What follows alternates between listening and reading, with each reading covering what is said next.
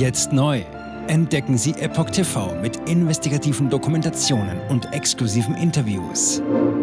EpochTV.de Willkommen zum Epoch Times Podcast mit dem Thema Sternfahrt und Großkundgebung.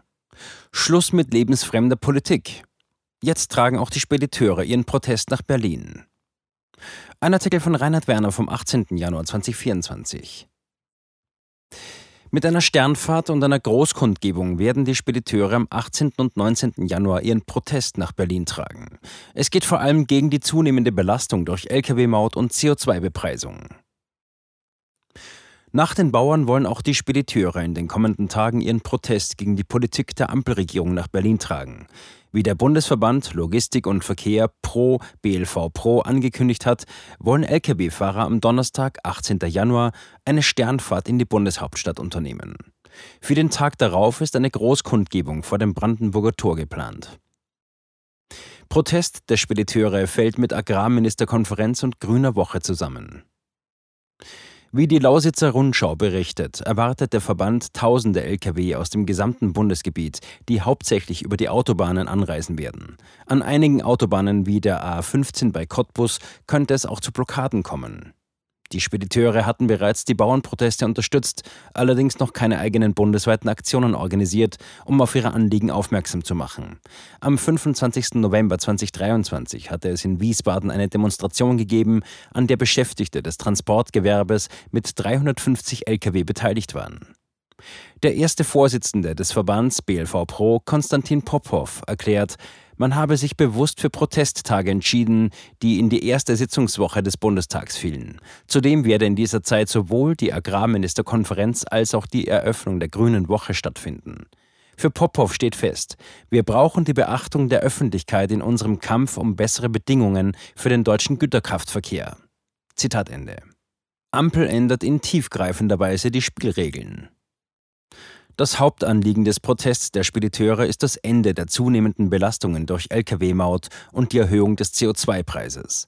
Seit Anfang des Jahres gilt die Lkw-Maut nicht mehr nur für schwere Fahrzeuge ab 7,5 Tonnen, sondern bereits ab 3,5 Tonnen.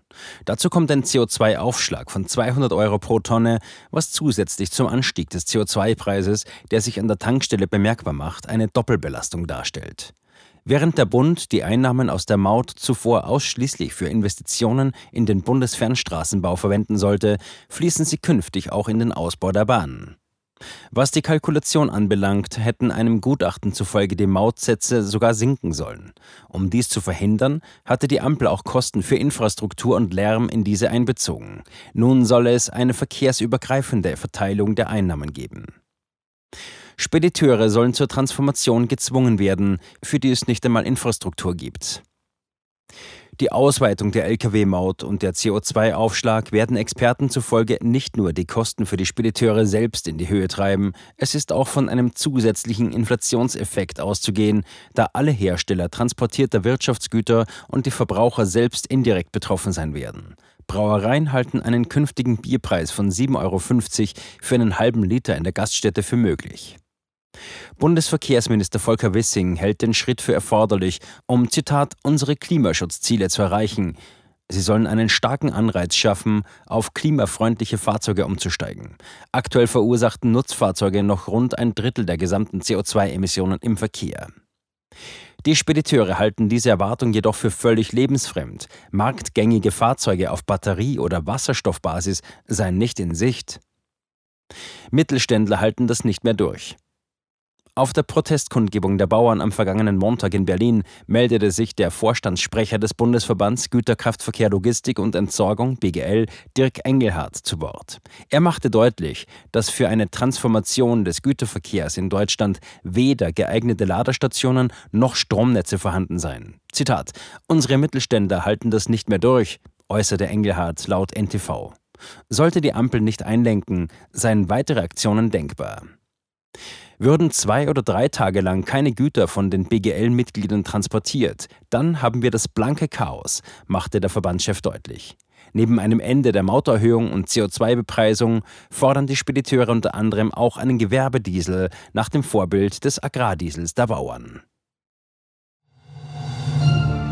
Jetzt sieben Tage den vollen Zugang zu spannenden Diskussionen wie dieser zur Transgender-Ideologie und ihre Folgen sowie vielen anderen heißen Themen sichern. Darunter auch das preisgekrönte Doku-Drama Gender Transformation, die Impfdoku Die verborgene Krise oder den Enthüllungsfilm Der Schattenstaat über die woke ESG-Agenda, die zu einer schönen neuen Welt der sozialen Gerechtigkeit führen soll. EpochTV.de Transgender. Transgender wird als sehr cool dargestellt durch die Medien. Durch TikTok, Reddit, Tumblr, Instagram, Facebook, Twitter, durch ihre Spiele in den Filmen. Warum tun sie das alle gleichzeitig? Ich war 15 Jahre lang Lehrerin an einer öffentlichen Schule. Unsere öffentlichen Schulen haben sich verändert. Vor fünf Jahren gab es keine Schüler, die sich als nicht-binär identifizierten. Wir wussten noch nicht einmal, was Genderfluid war. Wenn ich mit einer Person darüber sprechen würde, warum sie glaubt, im falschen Körper zu sein, meine Zulassung wäre in Gefahr.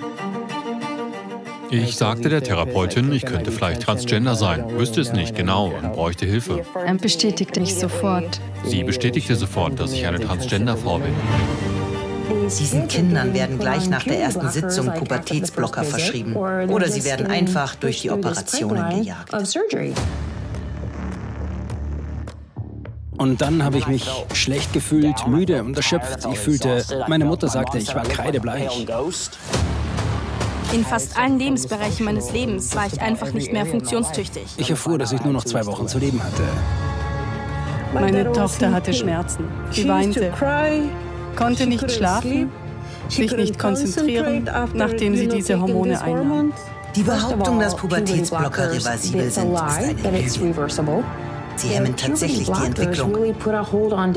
Ärzte werden nicht den Mut haben, sich zu äußern. Nur wenige von uns tun es. Denn wenn sie einer sehr großen medizinischen Organisation angehören, wäre ihr Arbeitsplatz in Gefahr.